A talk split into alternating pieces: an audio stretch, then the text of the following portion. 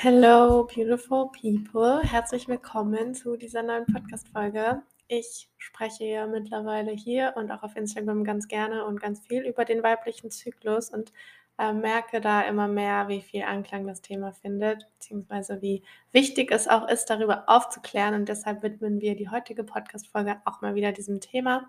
Ähm, eine Sache, die ich nämlich immer wieder höre, ist, dass die meisten Frauen das Beobachten des eigenen Zyklus als Verhütungsmethode zu unsicher finden. Kann ich auch irgendwo verstehen. Ähm, ich muss auch sagen, so richtig penibel tracke ich meinen Zyklus auch nicht, einfach auch, weil ich mich gerade nicht in einer festen Partnerschaft befinde. Da steht äh, jetzt Verhütung ohne Kondom sowieso außer Frage, aber an sich würde ich nie mehr auf die Idee kommen, hormonell zu verhüten ähm, oder auch mir irgendwas einsetzen zu lassen. Also auch diese ganzen Kupfervarianten kommen für mich nicht in Frage. Das muss natürlich jeder für sich selbst entscheiden. Aber an sich sind wir halt nur an ungefähr fünf bis sechs Tagen im Monat fruchtbar, beziehungsweise eigentlich nur 24 bis 48 Stunden um unseren Eisprung herum ähm, oder nach unserem Eisprung. Allerdings können Spermien halt bis zu fünf Tagen in unserer Gebärmutter überleben. Deshalb sollte man schon in der Zeit vor dem Eisprung auf jeden Fall vorsichtig sein und hat diesen Puffer mit einberechnen. Das heißt, es sind vielleicht insgesamt sieben bis acht Tage ähm, im Monat, wo du ja die Gefahr hast, schwanger zu werden oder wo du schwanger werden kannst. So.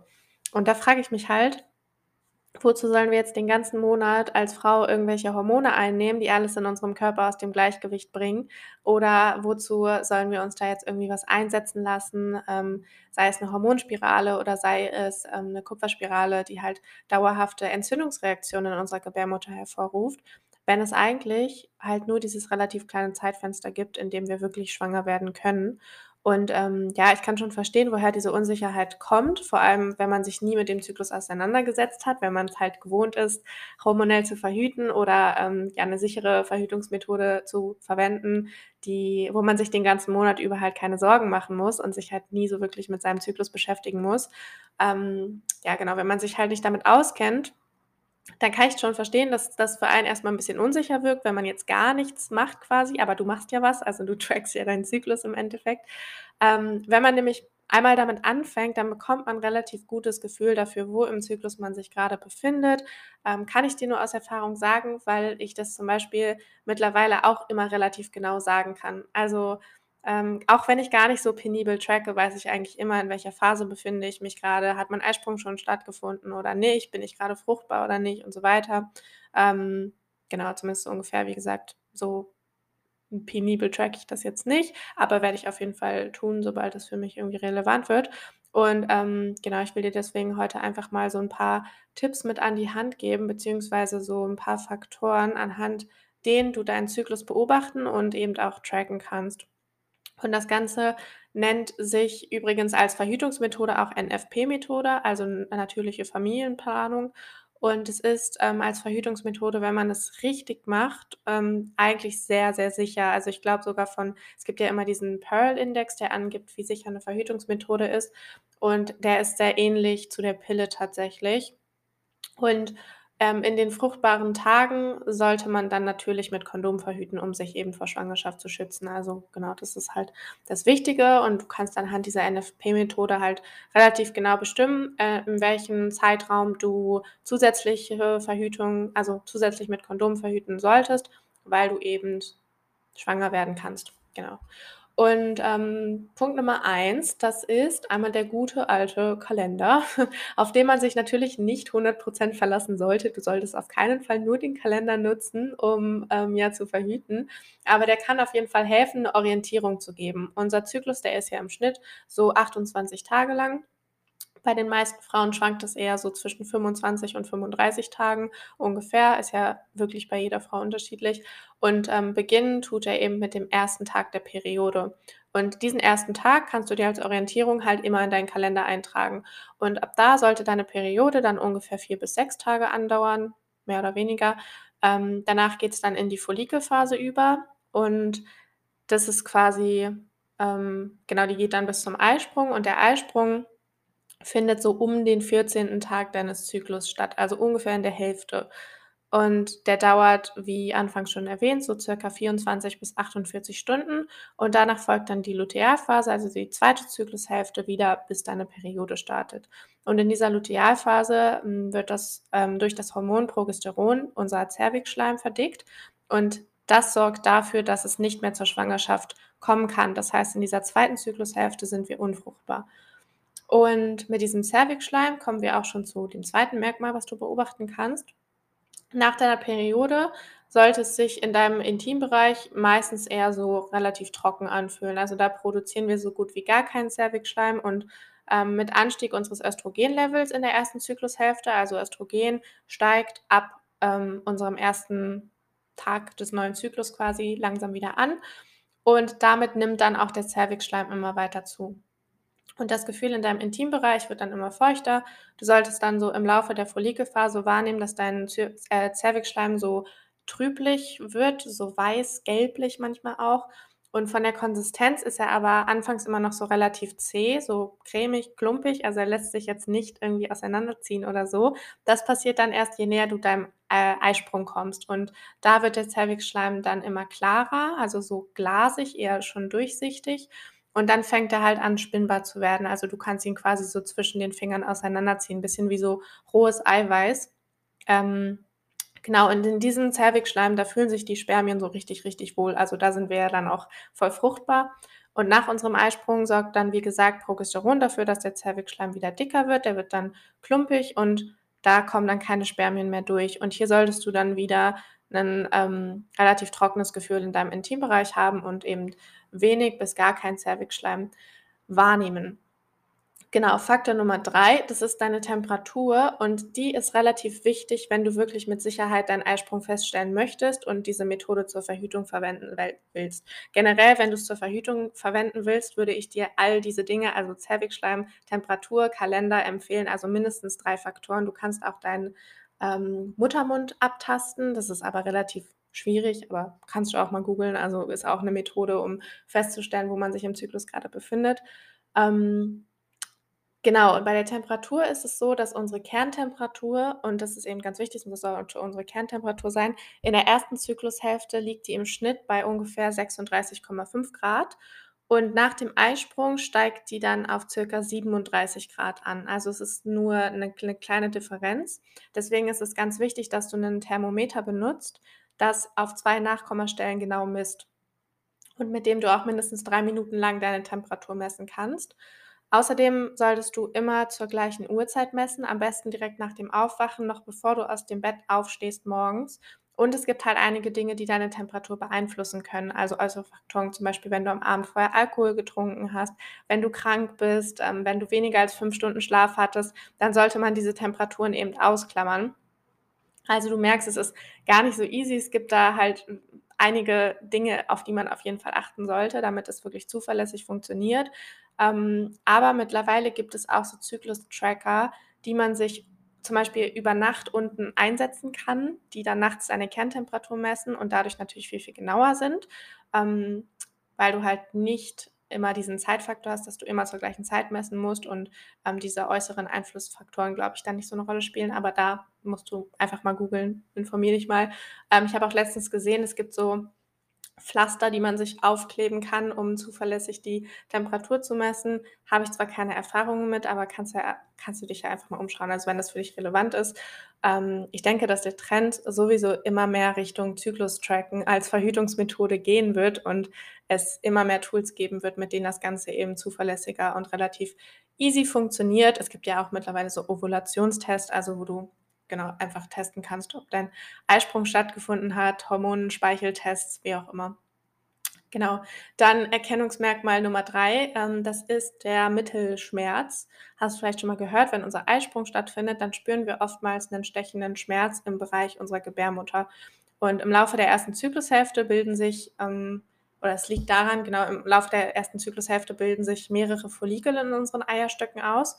Und unter diesen Follikeln bildet sich ein dominanter Follikel heraus. Und von diesem dominanten Follikel aus springt das Ei in den Eileiter bei unserem Eisprung. Und je nachdem, auf welcher Seite sich eben dieser dominante Follikel befindet, spürst du deinen Eisprung auf der rechten oder auf der linken Seite. Und das fühlt sich ein bisschen an wie der Schmerz beim Seitenstechen, sage ich immer, aber halt nicht an der gleichen Stelle, sondern mehr so ein bisschen weiter unten noch. Entschuldige. Ähm, genau, also ich spüre meinen Eisprung zum Beispiel mittlerweile immer ganz genau. Sei einfach mal in deiner Zyklusmitte so ein bisschen aufmerksam. Schau mal, ob du diesen Schmerz vielleicht wahrnehmen kannst. Ähm, genau, dann kommen wir zum vierten Merkmal und das ist unsere Stimmung. Nach unserer Periode startet ja die Follikelphase und in der Phase steigt unsere Stimmung immer weiter an. Ähm, du fühlst dich immer selbstbewusster, immer attraktiver, alles fühlt sich irgendwie immer leichter und unbeschwerter an und auch unsere Psyche ist halt ziemlich stabil in dieser Phase. Und um den Eisprung herum ist dann stimmungstechnisch so die Hochphase. Also da fühlen wir uns oftmals unbesiegbar, die Stimmung ist auf dem Höhepunkt, genauso wie auch unser Selbstbewusstsein. Und ich zum Beispiel fühle mich da immer so voller Liebe, ich könnte die ganze Welt umarmen und auch unser ähm, Lustempfinden ist da meistens auf dem Höhepunkt. Und wenn du einen Tag später plötzlich dein ganzes Leben in Frage stellst und dich fragst, hä, gestern war doch noch alles gut, gestern war ich doch noch voll in Love mit dem Leben und alles war super und was soll denn das jetzt? Warum stelle ich jetzt plötzlich alles in Frage? Ähm, dann weißt du, dass dein Eisprung stattgefunden hat. Also ich, das ist immer so krass bei mir, dieser Sprung von ähm, alles ist so richtig krass. Äh, also ich bin so krass voller Liebe und plötzlich zweifle ich mein ganzes Leben an. Ähm, und ich erkläre das immer voll gerne so. Stell dir mal vor, du bereitest dich die ganze erste Zyklushälfte darauf vor, dass du schwanger wirst. Ähm, liegt ja in unserer Natur. Ne? Wir sind, also wir, wir wollen von Natur aus ja schon schwanger werden. Das ist ja schon unser natürliches Bestreben. Und Du fängst dann an, ähm, zu Hause ein Kinderzimmer einzurichten. Du baust alles auf, du gibst dir voll Mühe, du freust dich. Und dann kommt der Höhepunkt, also die, die, die Eisprungphase, wo dein Körper alles daran legt, befruchtet zu werden. Und dann merkt er, oh, nicht schwanger geworden. Und das ist wie so eine riesige Enttäuschung für ihn erstmal. Also so wie sich der erste Moment für dich anfühlt, wenn du eine richtig, richtig schlechte Nachricht bekommst. Im ersten Moment, da ist die Enttäuschung immer am größten. Und es ist ganz normal also, dass du da kurz mal dein ganzes Leben in Frage stellst und dann in der zweiten Zyklushälfte, also nach dem, äh, nach dem Eisprung, ähm, da ist unsere Stimmung dann ja oftmals sehr wechselhaft, tendenziell aber eher sensibel, ein bisschen verletzlich, introvertiert. Vielleicht hast du auch so eine innere Unruhe in dir die ganze Zeit. Ähm, oder nicht, vielleicht ist bei den meisten auf jeden Fall so. Und das kannst du dir dann so vorstellen, als müsstest du jetzt dieses ganze Kinderzimmer, alles, was du so mühevoll mit Liebe vorbereitet hast, wieder abbauen und dich eben auf den Neubeginn wieder vorzubereiten. Also der dann mit der Periode wieder startet. Genau, deswegen ganz normal in dieser Phase, dass wir eher so uns zurückziehen wollen, mehr Ruhe brauchen, mehr Erholung auch. Ähm, genau, und das ist auch Merkmal Nummer 5 und das ist nämlich dein Energielevel. Und das ist ganz ähnlich wie bei der Stimmung. Also in der ersten Zyklushälfte steigt unser Östrogen und unser Testosteronlevel an und damit steigt auch unser Energielevel immer weiter an. Und um den Eisprung herum erreichen die beiden dann ihren Höhepunkt und da fühlen wir uns mega stark. Wir können ähm, körperlich auch richtig viel Kraft aufbringen. Und danach fällt unser Energielevel dann ziemlich stark wieder ab und bleibt in der zweiten Zyklushälfte dann eher niedrig. Und ähm, am tiefsten ist es dann eben um die Periode herum, weil dem Körper da natürlich ziemlich viel Energie geraubt wird. Und eine Sache, die du auch ganz gut beobachten kannst, ähm, das sind deine Bedürfnisse.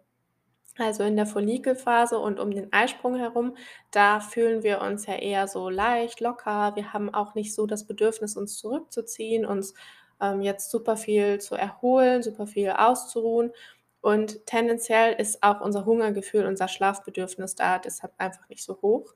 Ähm, ich merke auch zum Beispiel, dass ich da mit viel weniger Schlaf besser klarkomme, dass ich auch einfach nicht so viel Hunger habe und vor allem, dass ich mehr Lust auf so leichte Sachen habe, also so Salate, Smoothies, frisches Obst, ähm, solche Dinge.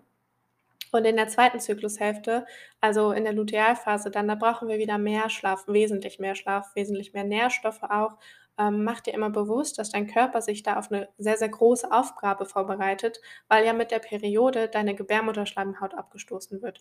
Und die dient als Nährboden für neues Leben oder hat als Nährboden für neues Leben gedient. Also da haben sich im Laufe des Zyklus extrem viele Nährstoffe ähm, gesammelt in deiner Gebärmutterschleimhaut. Und es ist ganz normal, dass in der zweiten Zyklushälfte auch du zum Beispiel mehr Heißhunger hast Ähm, schau hier einfach mal, wie du deinem Körper auch die Nährstoffe wirklich in Form von ähm, pflanzlichen Lebensmitteln liefern kannst, aber das ist jetzt ein anderes Thema. Genau, aber was du auch beobachten kannst, wie gesagt, deine Bedürfnisse, dein Hungerlevel, dein Schlafbedürfnis. Und, ähm, noch zusammenfassend die ganzen Punkte jetzt hier.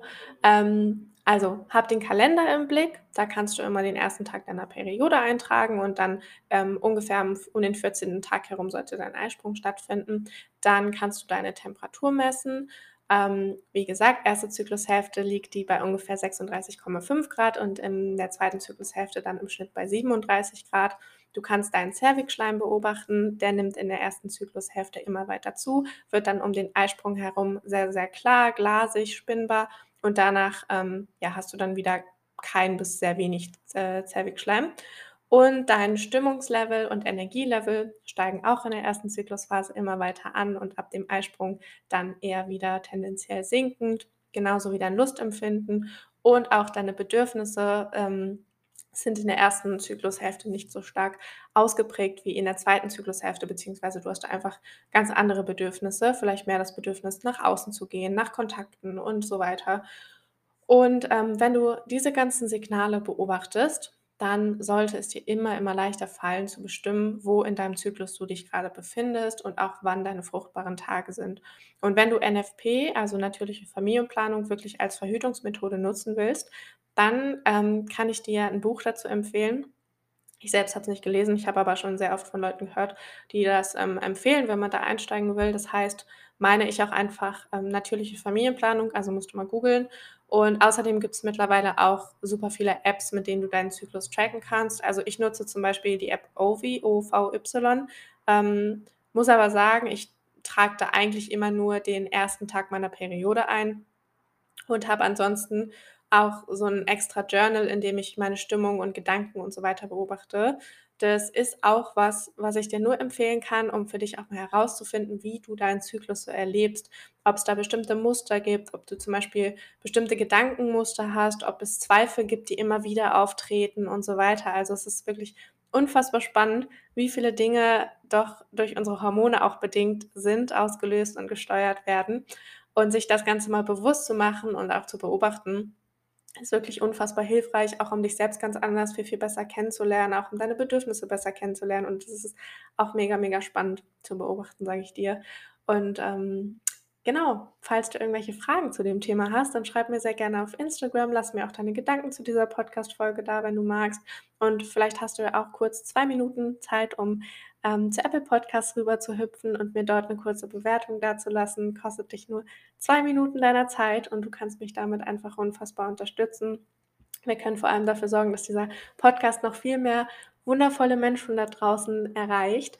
Und ähm, ja, damit wünsche ich dir jetzt einen wundervollen restlichen Tag, Mittag, Nacht, Abend, was auch immer du heute noch vorhast. Ähm, ganz viel Spaß dabei.